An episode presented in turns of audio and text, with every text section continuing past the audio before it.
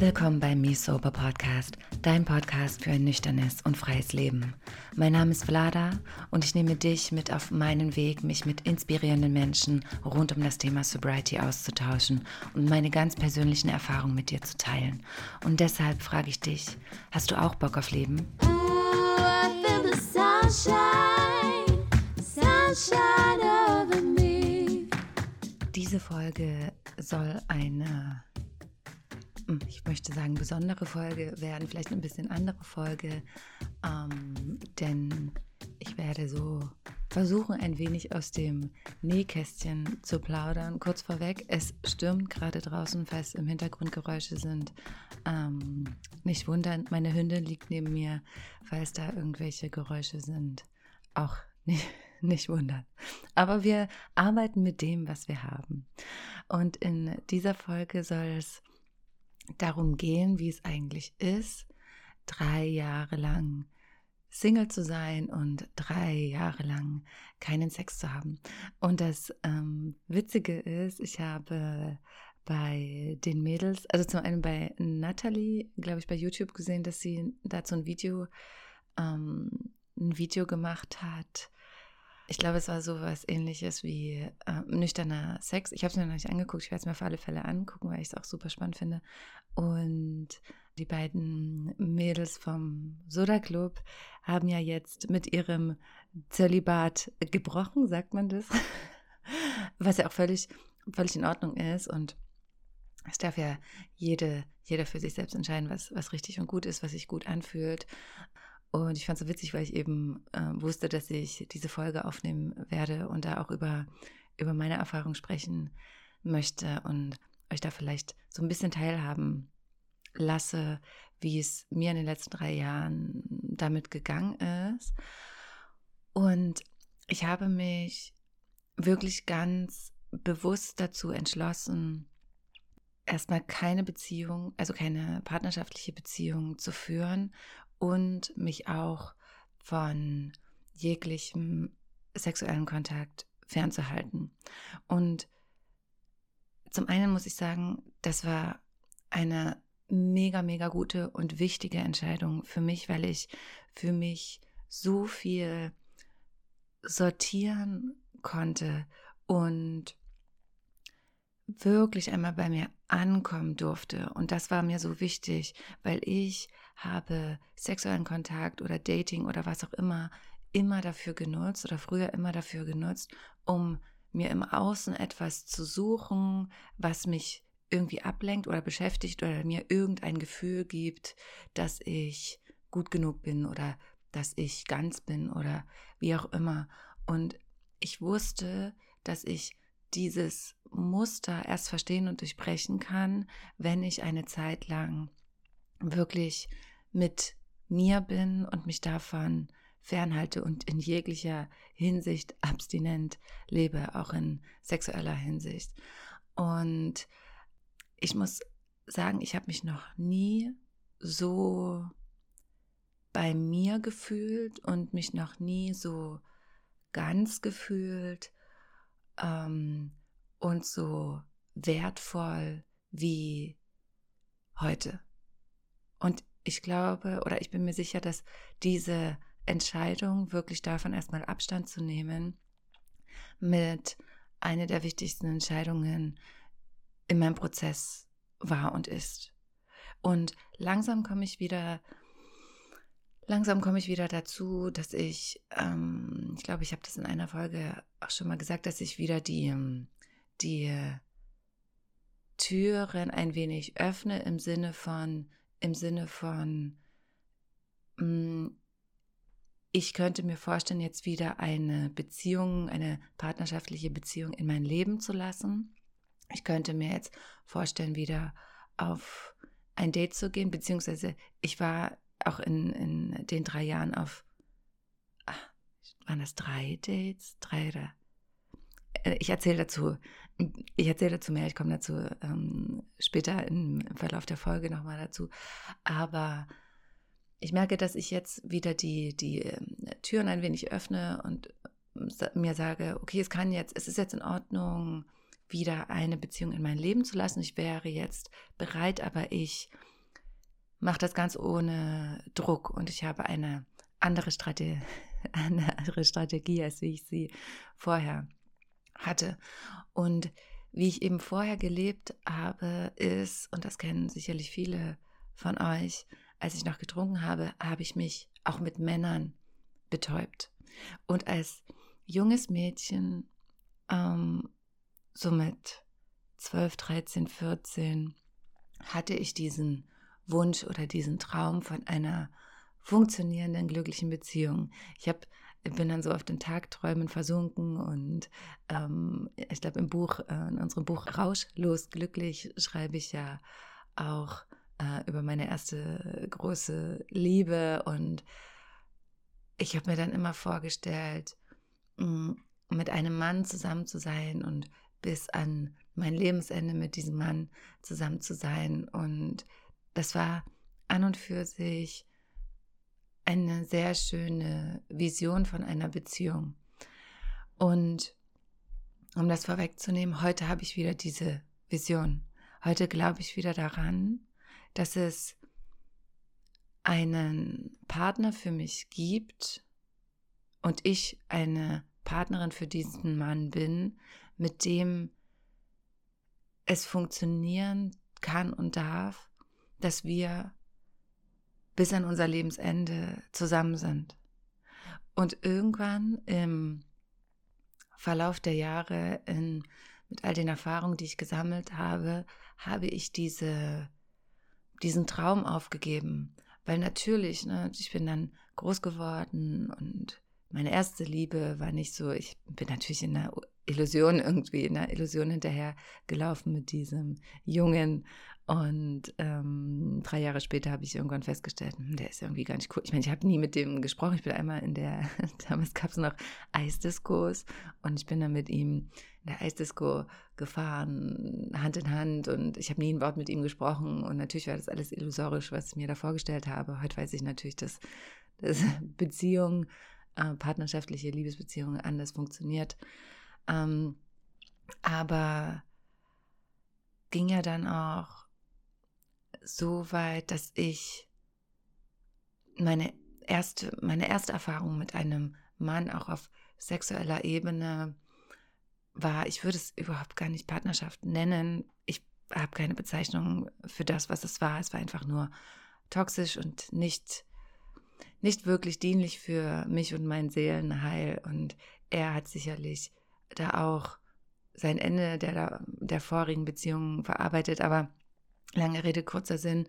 Meine erste wirklich intime Erfahrung war nicht schön, nicht, nicht so, dass ich mich danach gut gefühlt habe oder wertvoll gefühlt habe oder geschätzt gefühlt habe. Und ich habe ja, das habe ich auch jetzt im Nachhinein erst festgestellt, ich habe etwas ganz Kostbares weggegeben. Etwas, was ich eigentlich nur mit einem Menschen teilen sollte.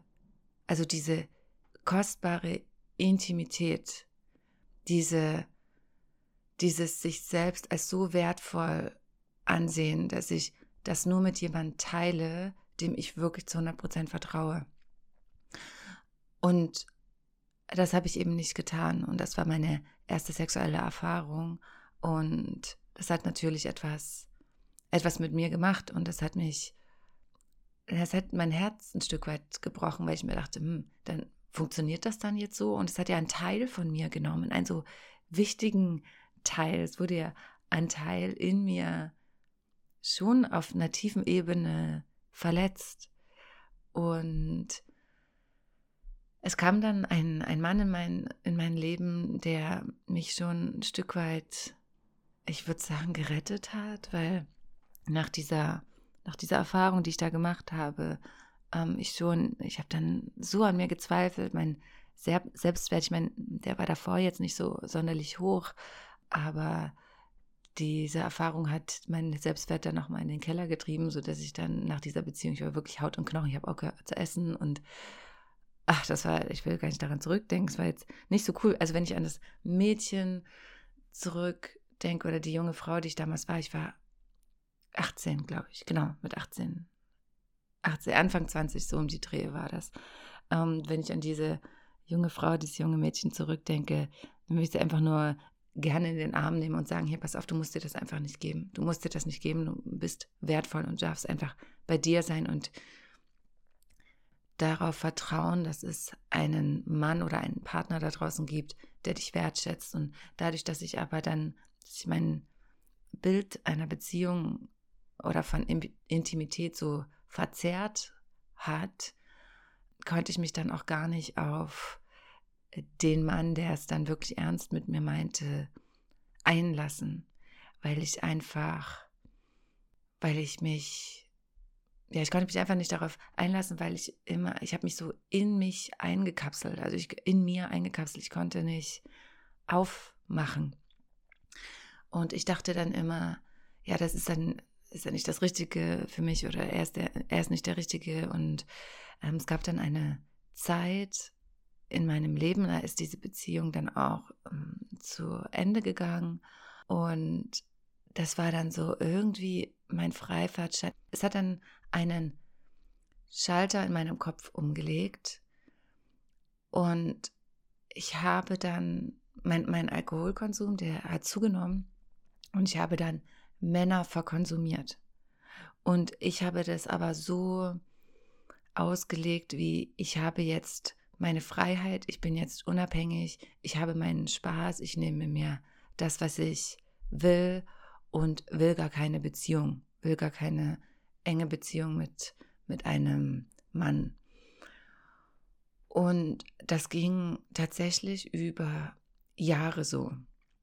Über Jahre, dass ich ähm, beim Feiern, ich bin feiern gegangen, habe irgendjemanden kennengelernt, habe diesen Mann mit nach Hause genommen und ähm, wir haben dann miteinander geschlafen. Und das Ding ist, ich habe mir schön eingeredet, dass das quasi etwas ist, was ich was ich mir gerade nehme, dass ich einfach nur diesen sexuellen Kontakt haben möchte und der Rest ist mir egal, weil ich kann mich ja um, ähm, um mich selbst kümmern. Aber das war eine riesengroße Lüge, die ich mir erzählt habe.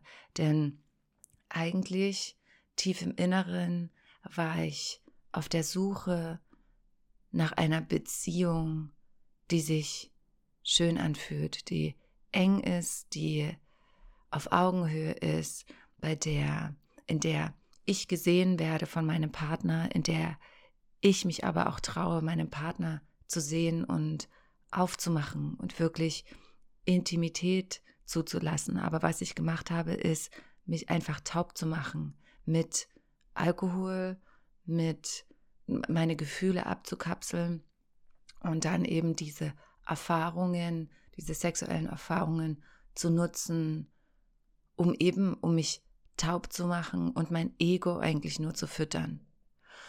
Und was es aber gemacht hat, ist, dass jeden Morgen, wenn, wenn, meine Hündin hat es gerade bestätigt, wenn manchmal, das ist so spannend, ich erzähle irgendetwas und eine Wahrheit, die ich dann äußere, und dann fängt sie an zu schnaufen, so als würde sie, als würde sie das nochmal bestätigen. Das ist irgendwie so total spannend zu beobachten. Ähm, aber was ich eigentlich sagen wollte, jedes Mal, wenn ich dann morgens aufgewacht bin und dieser Mann ist dann gegangen, habe ich mich nicht wertvoll gefühlt. Ich habe mich nicht ganz gefühlt. Ich habe mich nicht gesehen gefühlt, sondern ich habe mich einfach taub und allein gelassen gefühlt. Und dann gab es diesen Moment, ich wusste, dass das passiert und ich wollte mit aller Kraft, mm, mit aller Kraft dafür sorgen, dass ich nicht so fühle und habe diese Gefühle einfach weggepackt. Ich habe so getan, als würde das nichts mit mir machen, als wäre ich die starke, unabhängige Frau, die sich alles nimmt, was sie, was sie braucht und aber eigentlich gar keine Beziehung will und bin so jahrelang durch mein Leben gegangen. Und tief im Inneren hatte ich aber immer den Wunsch, eine tiefe Beziehung zu führen. Und dadurch, dass ich diesen Wunsch aber nie wirklich geäußert habe und diesen Wunsch nie wirklich zugelassen habe und auch nicht mal dahinter geschaut habe, warum ich das tue, was ich tue und warum ich mich eigentlich die ganze Zeit taub mache und vor irgendetwas, sprich vor Intimität davonlaufe, ähm, das habe ich einfach nicht. Ich habe mir das nicht angeschaut. Und wenn ich mir das nicht anschaue, kann ich ja auch nicht verstehen, warum ich die Dinge so tue, wie ich sie tue und warum ich immer wieder dasselbe in mein Leben ziehe. Und ich hatte in der Zeit auch Beziehungen. Also es war nicht so, dass ich nur irgendwelche flüchtigen sexuellen Kontakte hatte, sondern ähm, ich habe mich dann schon ab und an in Beziehungen wiedergefunden, die ach, ein halbes Jahr gedauert haben oder ein Jahr. Was auch immer, die, die Zeit spielt ja letztendlich keine Rolle, aber es waren keine tiefe Beziehungen, weil ich in mir, ich war kaputt. Ich war kaputt und wenn ich aber also wenn, wenn ich in mir nicht die Stabilität und die Liebe finde, die ich brauche, dann ist es doch klar, dass ich auch nur eine Beziehung im Außen anziehen kann, die nicht stabil ist und die irgendwie kaputt ist. Und damit meine ich auch gar nicht, dass die Männer, die dann in mein Leben die ich in mein Leben gezogen habe, dass die dafür gesorgt haben, dass es mir noch schlechter ging, sondern ähm, es ist ja schon so, dass ich kann ja sozusagen nur einen Mann in mein Leben ziehen und dafür sorgen, dass diese Beziehung äh, eine Katastrophe ist, wenn ich die platt, also wenn, wenn ich dafür offen bin. Ich hoffe, das wird jetzt klar, was ich, was ich meine, wenn ich in mir ganz bin und ich weiß, was ich will und ich weiß, ähm, ich sorge gut für mich und ich weiß, was ich mir in einer Beziehung wünsche, dann lasse ich ja auch im besten Falle nur das in mein Leben, was sich gut und richtig für mich anfühlt. Und das habe ich eben nicht getan, sondern ich war krampfhaft eigentlich auf der Suche nach etwas Stabilen, nach etwas Festen, habe mir das aber nicht eingestanden habe mich auf der einen Seite mit Männern und sexuellen Kontakten betäubt, wollte aber eigentlich eine tiefe Verbindung. Ich wollte eigentlich jemanden, der mich rettet. Ich habe immer gesagt, damals immer gesagt, ja, jemanden, der mich halten kann und der mich mit dem, was ich alles mitbringe, quasi sieht und annimmt und für den genau das in Ordnung ist. Aber rückblickend betrachtet ist das so ein Riesenpaket, was überhaupt gar nicht ein Partner ist nicht dafür zuständig, dieses Paket zu halten.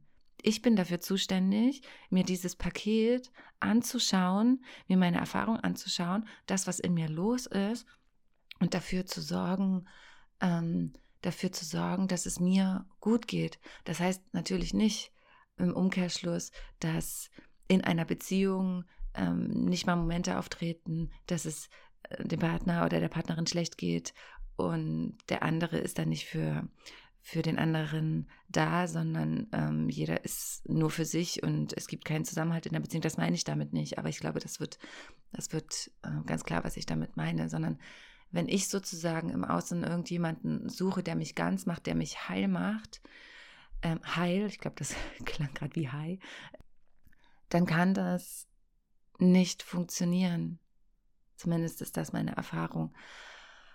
Und da musste ich aber erst einmal selbst darauf kommen. Ich habe dann mit jeder Beziehung, die zu Bruch gegangen ist, ich war so, oh, ich war so in meinem Herzschmerz versunken. Jedes einzelne Mal.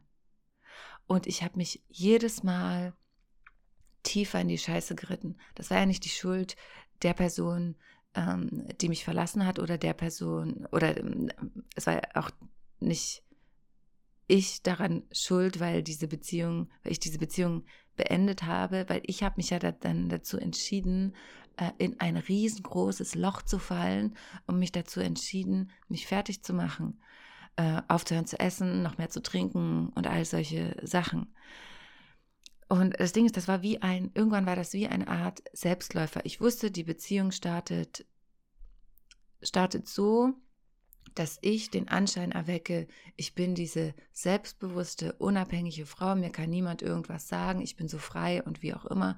Und so starte ich in die Beziehung und eigentlich habe dann irgendwann auch angefangen, weil ich über das Beziehungsmodell nachgedacht habe, wie nennt man das, offene Beziehung. Also jeder darf dann auch sexuell aktiv sein und mehrere Partner haben. Und das möchte ich jetzt hier mal, ähm, mal betonen, dass wer dieses Modell lebt und es ist voll cool für den oder die, ist das voll in Ordnung. Don't, I don't judge. Es ist völlig okay, wenn du damit glücklich bist, du damit gut fährst und sich das erfüllt, dann go for it ich verurteile keinen einzigen Menschen, der nach diesem Modell lebt. Wenn du glücklich bist, wenn du zufrieden bist, wenn du dich vollständig fühlst und wertvoll äh, fühlst mit diesem Modell, mega cool, go for it. Aber für mich war das eigentlich so ein Pseudo-Modell, weil ich mir eigentlich was ganz anderes gewünscht habe. Und ich habe dieses Bild vermittelt, von wegen, ich bin so unabhängig, ich bin so frei und niemand kann mir etwas. Und in mir drin war ich aber eigentlich ganz fragil und komplett zerbrochen. Und dann kam eben dieser Partner, den ich angezogen oder ein Mann, den ich angezogen habe. Und dann kam so der Moment, als es darum ging, ist es jetzt quasi, führen wir eine Beziehung oder nicht? Und eigentlich war der Mann gar nicht dazu bereit, wollte eigentlich auch noch sein Ding machen. Und ich wollte aber unbedingt diesen Mann, habe dann die Situation unbewusst manipuliert. Und bin dann mit diesem Mann zusammengekommen und was dann passiert ist, ist, dass ich völlig in mir zusammengebrochen bin. Also ich konnte diese Fassade nicht mehr aufrechterhalten und plötzlich war da dieses kleine zerbrochene Mädchen, was totale Angst hatte, was nicht, was sich nicht darauf einlassen konnte, ähm, eine tiefe Beziehung zu führen, was sich total unsicher gefühlt hat. Und natürlich war das für mein Gegenüber dann so, hä, was passiert denn jetzt? Sie war doch eigentlich diese total starke, selbstbewusste Frau und jetzt erkenne ich sie gar nicht wieder und jetzt fällt sie in sich zusammen und ähm, der, mein Partner hat die Welt nicht verstanden. Was ja völlig logisch ist. Und ich meine, im Nachhinein weiß ich ja auch, was da, was da losgegangen ist. Und meine Strategie war dann eben, na gut, dann habe ich eben mehrere Partnerschaften und wenn der Mann quasi sich nicht 100% für mich entscheiden kann, dann kann er ja parallel noch andere Frauen haben. Ähm, so wollte ich diese, die Sache dann, dann lösen. Aber es ging im Kern ja darum, dass ich mit mir unglücklich war und mir nicht eingestanden habe, dass ich eigentlich eine tiefe Beziehung führen möchte und ich aber erstmal eigentlich dafür sorgen muss, dass es mir gut geht. Aber was ich dann gemacht habe, ist noch mehr zu trinken und mich irgendwie in Gedanken zu verstricken oder zu analysieren, aber mit Analyse im Kopf komme ich ja nicht weit. Ich muss es ja im Herzen verstehen, was da, was da los ist oder was der eigentliche Schmerz in mir ist. Und ähm, kurz bevor ich in die Klinik gegangen bin, hatte ich auch eine Beziehung mit einem Mann und es war ähm, ähm, wie soll ich sagen, diese Bezie ich habe mich so in dieser Beziehung verloren. Wie gesagt, es waren ja alles keine schlechten, keine schlechten Menschen oder keine schlechten Männer. Es hat sich, ich habe immer nur in meiner Welt äh, ein ähnliches Muster abgespielt. Und ich wusste, wenn das so weitergeht, es war quasi wie beim, wie beim Trinken, wie beim Alkohol konsumieren die Spirale geht nicht nach oben, sondern die Spirale geht stetig nach unten. Und du brauchst dann immer mehr und trinkst immer mehr und machst dich kaputter und kaputter. Und so war das in meiner Beziehungsgestaltung.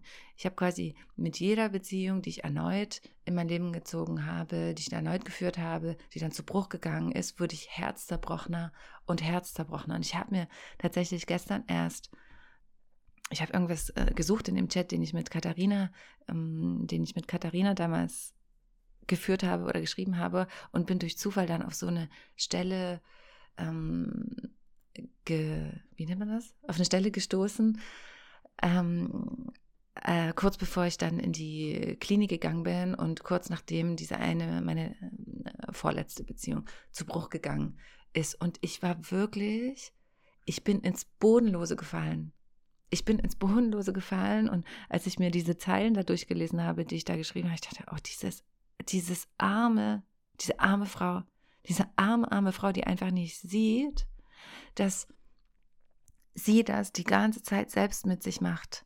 Dass sie sich die ganze Zeit auch in den Beziehungen, die sie führt, in den sexuellen Kontakten, die sie hat, in dem, was sie sich erzählt, sukzessive selbst zerstört. Und ähm, die Klinik, die war wie gesagt meine Rettung und ich, ich musste, ich musste in, in die Klinik, weil, habe ich auch schon öfter gesagt, ist glaube ich jetzt auch bekannt, weil ich jetzt, weil ich auch schon äh, körperlich abhängig war, sprich es wäre super gefährlich gewesen für mich, einfach alleine zu Hause für mich zu, zu entgiften. Aber ich durfte in der Klinik dann erstmal sortieren, was in mir los ist und bin dann darauf gekommen, weil ich dachte immer, ja, ich meine, ich will doch eine, ich will doch eine Beziehung und warum funktioniert das nicht? Warum schaffe ich es denn nicht, eine Beziehung zu führen, die auf Augenhöhe ist und all sowas? Und dann bin ich in dem ganzen inneren Prozess darauf gekommen, dass ich eigentlich riesengroße Angst davor habe, Nähe zuzulassen. Und das habe ich schon in, ähm, in Freundschaften gemerkt oder wenn mir Menschen zu nahe gekommen sind, dann bin ich wie, ähm, also jetzt physisch zu nahe, nicht einmal emotional zu nahe, dann bin ich wie super steif in mir geworden. Also dann war es, war ich super angespannt und konnte diese Nähe eigentlich überhaupt nicht ertragen. Und eigentlich ist meine Sprache der Liebe, es gibt da auch so ein schönes Buch, ich glaube die vier Sprachen der Liebe, die fünf Sprachen der Liebe, ich weiß es nicht, ich kann es euch mal in die Shownotes mit reinpacken. Es gibt quasi eine bestimmte Sprache der Liebe, die wir alle haben und wenn diese Sprache mit uns gesprochen wird, dann fühlen wir uns geliebt. Ich glaube, die eine ist die eine ist Unterstützung, Hilfsbereitschaft, eine ist Nähe, eine ist Zeit miteinander verbringen. Also so gibt es eben einige ähm, Sprachen, könnt ihr super gerne nachlesen, ist mega spannend, auch im Beziehungskontext mit in Partnerschaften, welche Sprache spreche ich, welche Sprache spricht mein Partner, weil wenn wir unterschiedliche Sprachen sprechen, dann sprechen wir quasi aneinander vorbei. Und meine Sprache der Liebe, ich dachte zum Beispiel niemals, dass meine Sprache der Liebe äh, Berührung ist weil ich immer dachte, ich will nicht berührt werden, ich halte Berührung gar nicht aus, sondern werde dann eher so ganz steif und ich brauche einen bestimmten Mindestabstand zu Menschen, damit ich überhaupt atmen kann. Und was rausgekommen ist, ist, dass meine Sprache der Liebe tatsächlich Berührung ist. Ich fühle mich geliebt, wenn ich berührt werde, wenn ich umarmt werde, wenn ich diesen körperlichen Kontakt habe. Und ich dachte mir, krass, ich schneide mich die ganze Zeit von meiner Sprache der Liebe ab, weil ich sie als Bedrohung sehe. Wenn ich sozusagen jemanden so nah an mich ranlasse, dann löst es so eine Anspannung in mir aus, dass ich das nicht aushalte. Und ich durfte das zum einen erkennen und dann lernen, das erstmal zu akzeptieren, zu verstehen und anzunehmen, dass ich mir ja eigentlich eine enge Beziehung wünsche und dann verstehen, was brauche ich denn, um in mir quasi die Stabilität, die Sicherheit zu erzeugen, dass ich diese Beziehung in mein, in mein Leben ziehe. Und es gab dann in der Klinikzeit und nach der Klinikzeit auch eine, also meine letzte Beziehung, die ich geführt habe. Und das war so oh, die Krönung der ganzen Sache. Und dann, nachdem diese Beziehung zu Bruch äh, oder beendet wurde, dachte ich mir so, okay, ich muss jetzt für mich sein. Das war so, ich war einfach fertig damit. Ich dachte mir so, okay, Vlada, du hast jetzt jahrelang immer wieder dasselbe abgezogen und durchgezogen. Und jetzt nimmst du dir einfach mal die Zeit und kommst bei dir an und schaust einmal, lenkst dich nicht im Außen ab und suchst jetzt nicht krampfhaft nach irgendeiner äh, Beziehung, nach irgendeinem Mann, der dir irgendwas geben kann, suchst auch nicht nach sexuellem Kontakt, sondern bist jetzt einfach nur bei dir und baust dein eigenes Fundament. Und darum ging es. Ich hatte kein Fundament, kein Fundament für mich, kein Fundament, was mich durch mein Leben getragen hat, was mir die Sicherheit gegeben hat. Und wenn dann noch, noch jemand hinzugekommen ist, der vielleicht auch kein Fundament äh, hat, dann fallen wir natürlich ins Bodenlose. Und ich hatte keinen Bock mehr, ins Bodenlose zu fallen. Und dann habe ich mir eben ganz bewusst, das war eine ganz bewusste und ganz aktive Entscheidung zu sagen, und jetzt stopp. Und jetzt stopp und jetzt kümmere ich mich um mich. Und das hieß zum einen, mir meine Themen anzuschauen, was ja durch Therapie passiert ist, was durch Coachings passiert ist und zu schauen, welches Muster läuft denn da ab und wie kann ich dafür sorgen, mich selbst lieb zu haben und mir das Gefühl geben, ich darf mit mir sein, ich darf mit mir glücklich sein, ich darf mit mir zufrieden sein ähm, und ich brauche niemanden im Außen, ich brauche auch keine sexuelle Betäubung im Außen, um von meinen eigenen Themen oder von mir selber davon zu laufen. Das war so der erste Schritt. Und dann mir auch zu überlegen, was ich vorher auch nie getan habe. Ich war immer in Beziehungen und wenn der Mann sozusagen irgendwas hatte, einen Job, einen Beruf, wo er seine Erfüllung ähm, gesucht und gefunden hat, habe ich mich immer so klein gefühlt, so ultra klein. Und ich meine, finanziell war ich ja damals auch nicht so gut aufgestellt. Und ich habe mich so, oh, mein inneres Kind hat so geschrien und gebrüllt und ich wusste aber gar nicht, was da los war. Und eigentlich war ich einfach nur, sah ich die, die berufliche Erfüllung meines, meiner damaligen Partner als Niederlage meiner selbst, weil ich das nicht für mich gefunden habe. Und ich irgendwie wie ein Fähnchen im Wind war und nicht wusste, wo ich eigentlich hin soll, was ich machen soll, was sozusagen meine berufliche Erfüllung im Leben sein kann. Und dann habe ich ihm gesagt, ich sorge jetzt dafür, dass ich dieses Thema auch löse, dass ich schaue, wo will ich denn hin, unabhängig von dem Partner, wo will ich hin, was möchte ich in meinem Leben erschaffen und vor allem, das war auch ein riesengroßes Thema für mich. Ich glaube, da werde ich auch mal eine Podcast-Folge machen, aber da hole ich mir vielleicht jemanden mit dazu, der ähm, ein Fachmann, eine Fachfrau, Thema Finanzen ich durfte mir zum einen dann auch anschauen, was möchte ich beruflich, was möchte ich in meinem Leben erschaffen, aber auch, wie kann ich es schaffen, meine Finanzen endlich mal klar zu bekommen. Ich habe mich ja auch da die ganze Zeit ausgesaugt. Und da sind natürlich auch Muster gewesen, die, die abgespielt wurden, Ängste, Erfahrungen, die ich gesammelt habe, die dafür gesorgt haben, dass ich immer dafür gesorgt habe, dass ich kein Geld habe und mich da ins Minus katapultiert habe. Und, dann habe ich mir gesagt, okay, Vlada, du musst das auf die Kette bekommen. Du musst das auf die Kette bekommen, weil das gehört zu deinem Fundament mit dazu. Und das war eben die Entscheidung und die wichtige Entscheidung, die ich für mich getroffen habe. Ich kümmere mich um mich und mein eigenes Fundament. Das heißt nicht, ich kann natürlich jetzt nicht sagen, ähm, der nächste Mann, der mit dem ich eine Beziehung führen werde, da wird mein Muster nicht mehr anspringen und das wird Friede, Freude, Eierkuchen bis an unser Lebensende. Daran glaube ich auch nicht. Mein Muster wird sicherlich anspringen. Aber ich habe eine, eine andere Ausgangslage. Ich weiß, wer ich bin. Ich weiß, was mein Wert ist. Ich weiß, dass ich wertvoll bin. Ich weiß, dass ich die Königin, und das kann ich sagen, ohne dass es mir irgendwie komisch vorkommt oder ich mich schlecht fühle oder ich mich äh, fühle, als wäre ich me me mega egoistisch oder übertreibe oder was auch immer. Ich bin die Königin in meinem Leben. Ich mache, ich sorge dafür, dass ich mich fühle wie die Königin in meinem Leben. Und ich habe nichts anderes verdient als einen König. Und daran musste ich wirklich sehr hart arbeiten, dass ich das über die Lippen bringen kann und dass ich das auch wirklich so sehe und so fühle. Und wie gesagt, Fundament aufbauen. Wo will ich hin? Was ähm, gibt mir Sicherheit? Was möchte ich erschaffen? Wie kann ich dafür sorgen, dass ich beruflich stabil bin? Und vor allem, wie kann ich dafür sorgen, dass ich finanziell stabil bin? Das kann niemand anderes für mich übernehmen. Das kann niemand anderes für mich übernehmen. Und wenn ich einen Partner habe, der dann quasi finanziell für mich sorgt, dann würde ich mich wieder abhängig machen. Und ich wollte wirklich, wirklich unabhängig sein.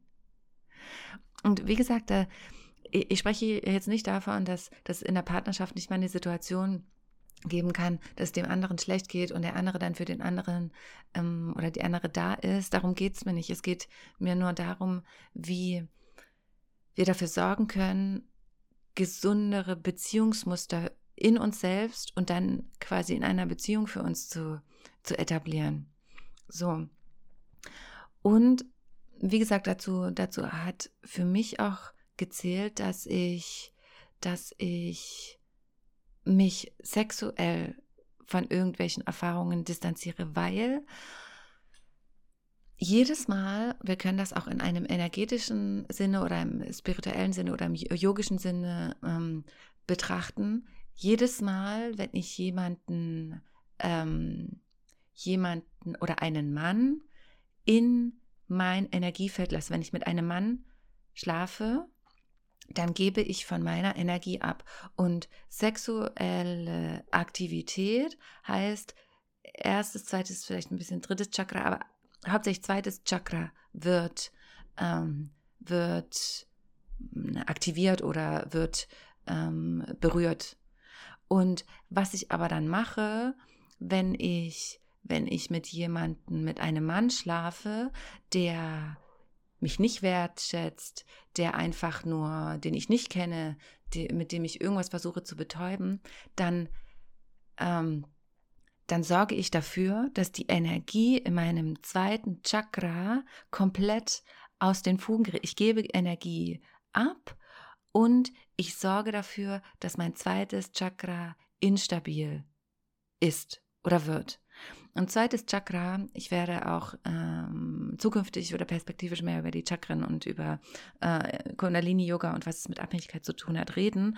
Ähm, zweites Chakra, wenn das aus dem, Ungleich, äh, aus dem Gleichgewicht geraten ist, ähm, ist die Wahrscheinlichkeit sehr, sehr, sehr, sehr hoch, dass wir abhängig sind. Dass wir abhängige Tendenzen haben, dass wir abhängig werden von von Suchtmitteln wie Alkohol, andere harte Drogen, ähm, dass wir abhängig werden von Emotionen, dass wir abhängig werden von Beziehungen, dass wir co-abhängige Beziehungsstrukturen führen. Also das hängt alles miteinander zusammen und was ich eben dann damit mache, ich lasse zu, dass in so einem sexuellen Kontakt meine eigene Energie komplett durcheinander gewürfelt wird. Anders ist es ja, wenn ich eine Beziehung führe, in der ich dem Mann oder der Frau oder wie, wen auch immer, ich spreche jetzt aus meiner Perspektive, also ja, damit das klar ist, vertraue, ähm, ich mich sicher fühle, geborgen fühle, weiß, wie dieser Mensch tickt, wie dieser Mensch ist, weiß, wie ich ticke, wie ähm, ich mich fühle und dann eine sexu äh, ein sexueller Kontakt entsteht, weil dann ist es ja etwas, was ich höre gerade sagen, befruchtend, das kann natürlich auch sein, aber dann ist es ja etwas, was uns erhebt, was unsere Energie quasi erhebt, was, was uns erfüllt und was eine schöne Erfahrung, ähm, eine schöne Erfahrung ist. Und das dürfen wir halt nicht vergessen, das wusste ich, das wusste ich eben vorher auch nicht, dass mit jedem sexuellen Kontakt, den ich einfach so mit irgendeinem Menschen habe, den ich eigentlich überhaupt nicht kenne, meine Energie durch, total durcheinander äh, gerät und ich dafür sorge, dass ich mich, dass mir Energie zieht und dass es meinen ganzen energetischen Haushalt komplett aus der Bahn wirft. Und die Frage ist ja, möchte ich das oder möchte ich das nicht? Und ich glaube, eigentlich wollen wir das nicht. Eigentlich wollen wir, dass wir uns in uns gut fühlen und sicher fühlen und aufgehoben fühlen. Und das war eben so, so wichtig. Und eine Sache, die hatte ich, die hatte ich in der Einfolge, als ich hm, nach meiner Auszeit, nach meiner Auszeit die erste Podcast-Folge hm, aufgenommen habe, hatte ich das ausgeklammert, weil ich war noch gar nicht so bereit, darüber zu reden oder ich musste es für mich erstmal ein, einordnen.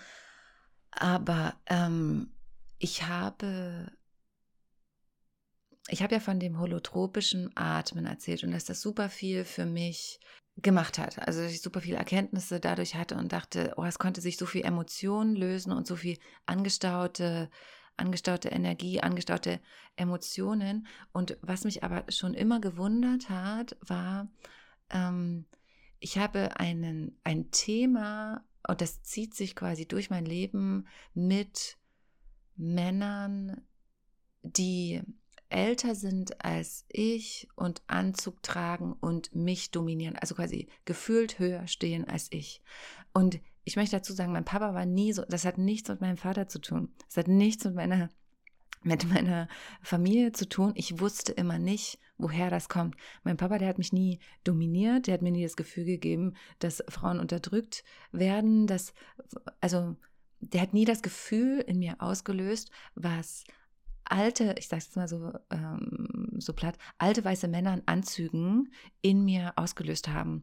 Und das wurde in der, in der, als ich studiert habe, waren ja die meisten meiner Dozenten und Professoren Männer, die eben Anzugträger waren und älter waren.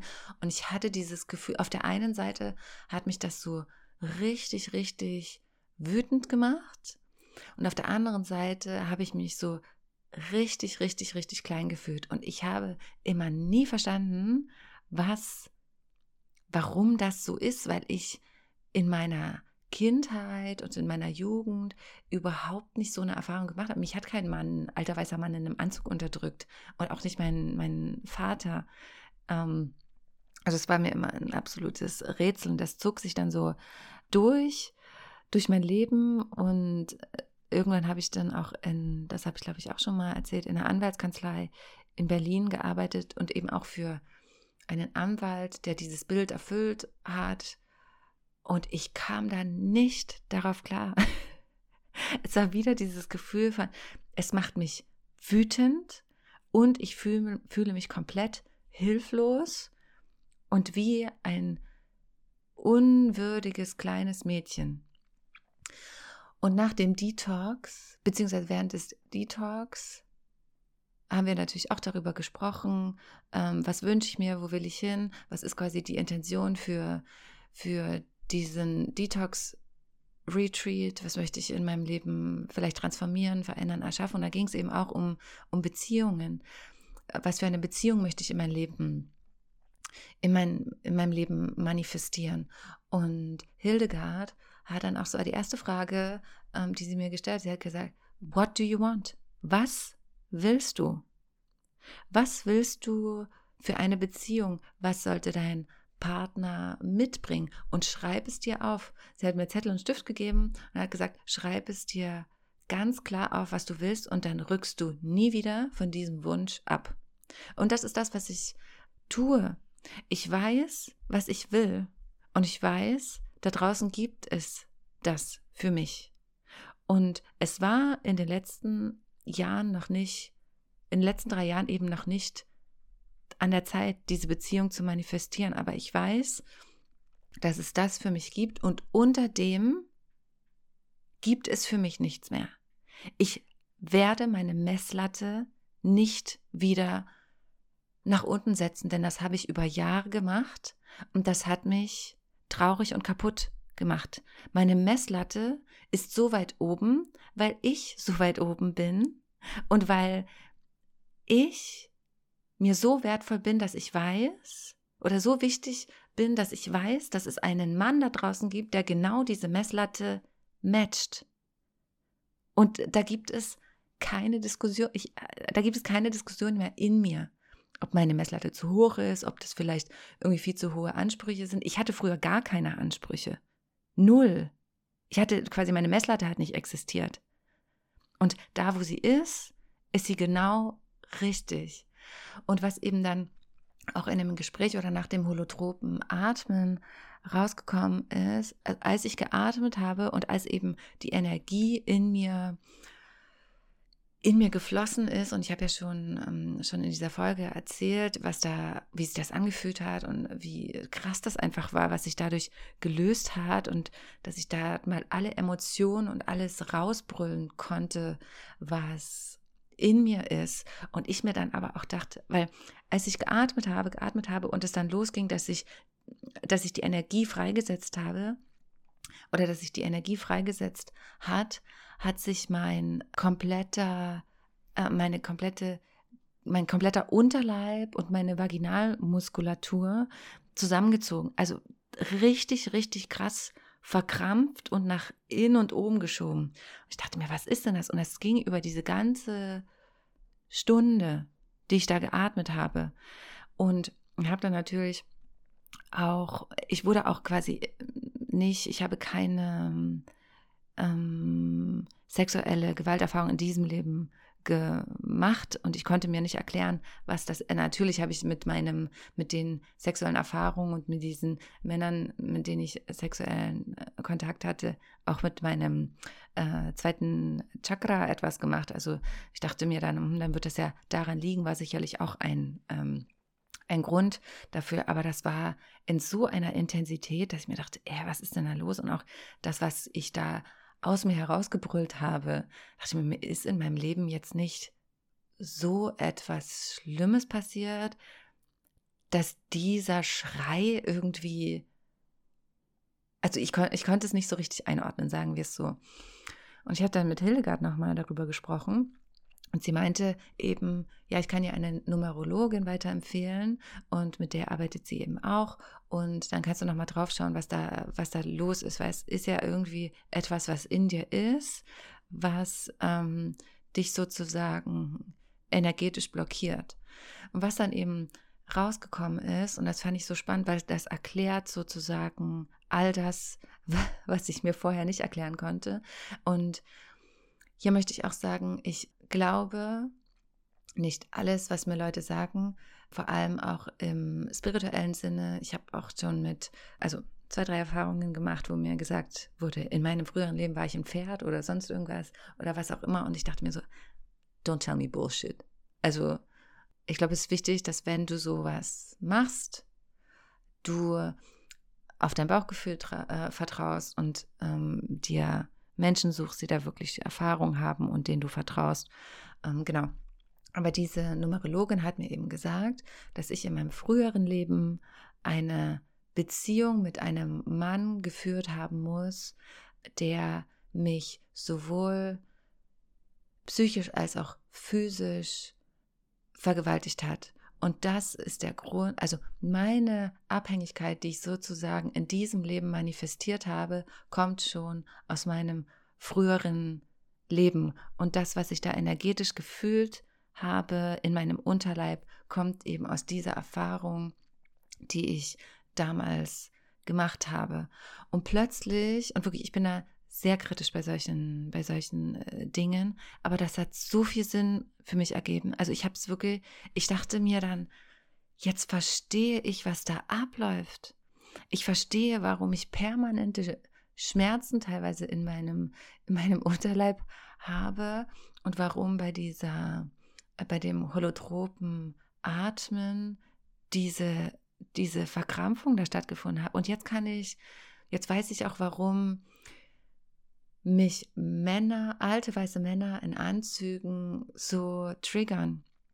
Und ich kann es jetzt einordnen. Ich kann mich jetzt da rein entspannen, weil ich weiß, okay, ich darf jetzt dafür sorgen, dass diese Erfahrung von damals in mir integriert wird. Und allein schon das Wissen darum hat, hat mich irgendwie frei gemacht und ich kann jetzt damit umgehen. Ich kann jetzt damit umgehen und mm, denke jetzt nicht, ich muss da irgendwie noch tausend Sachen aus meinem früheren Leben oder sowas aufarbeiten, aber es ergibt jetzt so viel Sinn für mich und ich denke mir, okay, das ist mir passiert. Das erklärt auch, warum ich bestimmte Muster mh, mm, ablaufen habe und kann jetzt noch mehr verstehen, was, was ich brauche, um mich, um mich sicher und geborgen zu fühlen. Und das war nochmal ein, sehr großer Meilenstein für mich. Und genau, lange Rede, kurzer Sinn. Ich habe auch, ähm, ich habe auch einige Dates. Was heißt einige? Ich hatte oh, lass mich mal, im Januar hatte ich zwei Dates, Anfang Januar, weil ich dachte, ich begebe mich mal wieder ähm, in das Terrain, Terrain, Terrain ist es nicht, in das große weite Feld. Und ich weiß eigentlich, mein Bauchgefühl sagt mir, es ist nicht Tinder. Ich, ich, ich kann Tinder nicht leiden. Ich kann auch, wie heißen die anderen, Bumble nicht leiden. Äh, genau, das, aus demselben Grund, warum ich Instagram nicht leiden kann, weil es ist mir alles so unfassbar oberflächlich. Ich fühle mich schon schlecht dabei, mir diese Bilder anzugucken und nach links und rechts zu wischen, weil ich mir denke, das wird diesen Menschen da auf dem Display überhaupt nicht gerecht, weil ich keine Ahnung habe, wer das ist. Und ich entscheide einfach ähm, vom Bild und von diesen Worten heraus, die da stehen. Und das fühlt sich für mich nicht richtig an. Das kann für andere oder es kann für dich funktionieren. Das ist völlig cool. Ich verurteile das überhaupt nicht, aber es ist nicht mein Weg. Ich habe es trotzdem Anfang des Jahres äh, probiert und ich hatte zwei, zwei Dates und ich hatte auch letzten Sommer ein Date.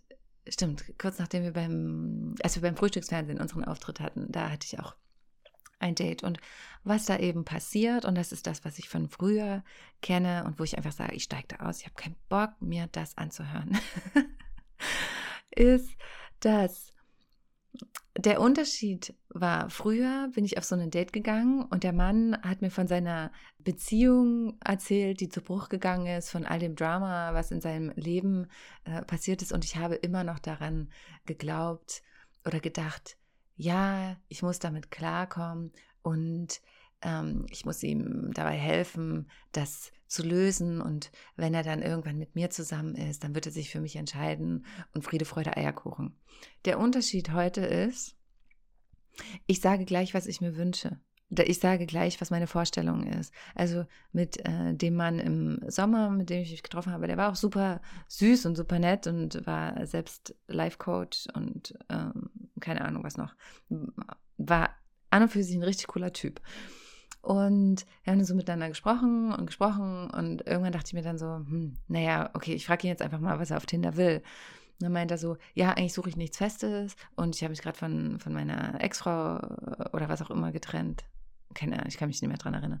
Ähm, und dann fragte er mich, was ich suche und ich meinte, du pass auf, ich verschwende nicht meine Zeit und Energie. Ich suche, ich suche etwas Festes, ich möchte eine feste Partnerschaft und ich möchte Kinder bekommen und ich lenke mich nicht mehr mit irgendwelchen sinnlosen, keine Ahnung, wir steigen in die Kiste oder daten nur lose Quatsch ab. Das ist mir zu blöd. es ist mir wirklich zu blöd und es ist einfach mal Zeitverschwendung.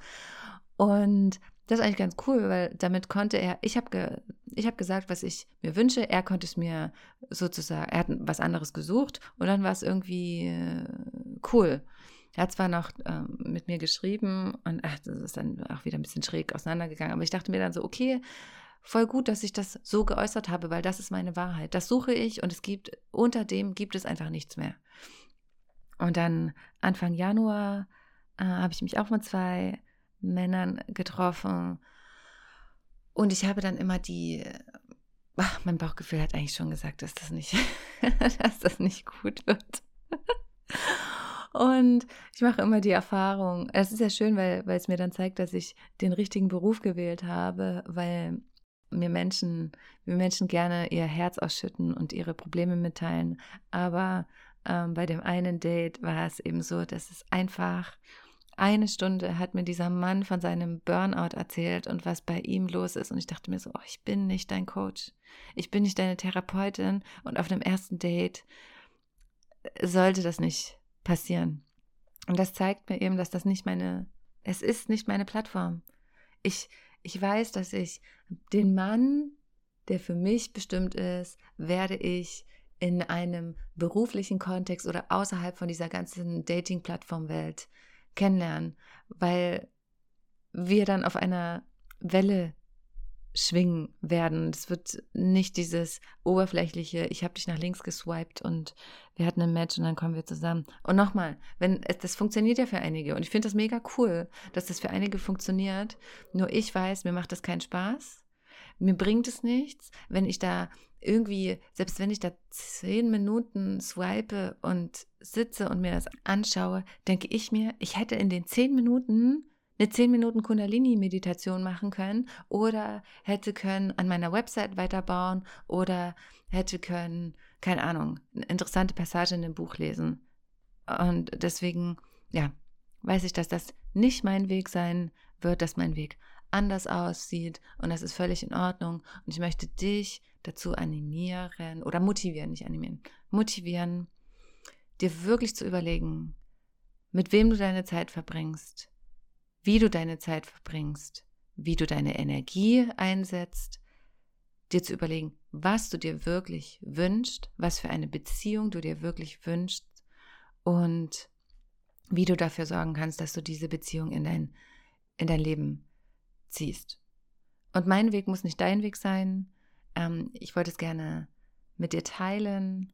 Ich hoffe und wünsche mir, dass es dir auch etwas bringt, wenn ich diese Geschichte mit dir teile. Mir ist dann immer auch gar, gar nicht so klar. Ich denke dann im Nachhinein darüber nach, wenn die Podcast-Folge on ist, dass das, keine Ahnung, wie viele Tausende von Menschen hören. Ich denke mir, ja, ich teile hier so meine intimen äh, Dinge, aber es fühlt sich richtig und gut an. Und ich hoffe, es gibt dir auch einen Gedankenanstoß oder motiviert dich noch mehr wirklich bei dir anzukommen und gut für dich selbst zu sorgen, auch im äh, Beziehungskontext. In diesem Sinne wünsche ich dir noch einen wunder wundervollen Mittwoch ist es ja, wenn die Folge rauskommt.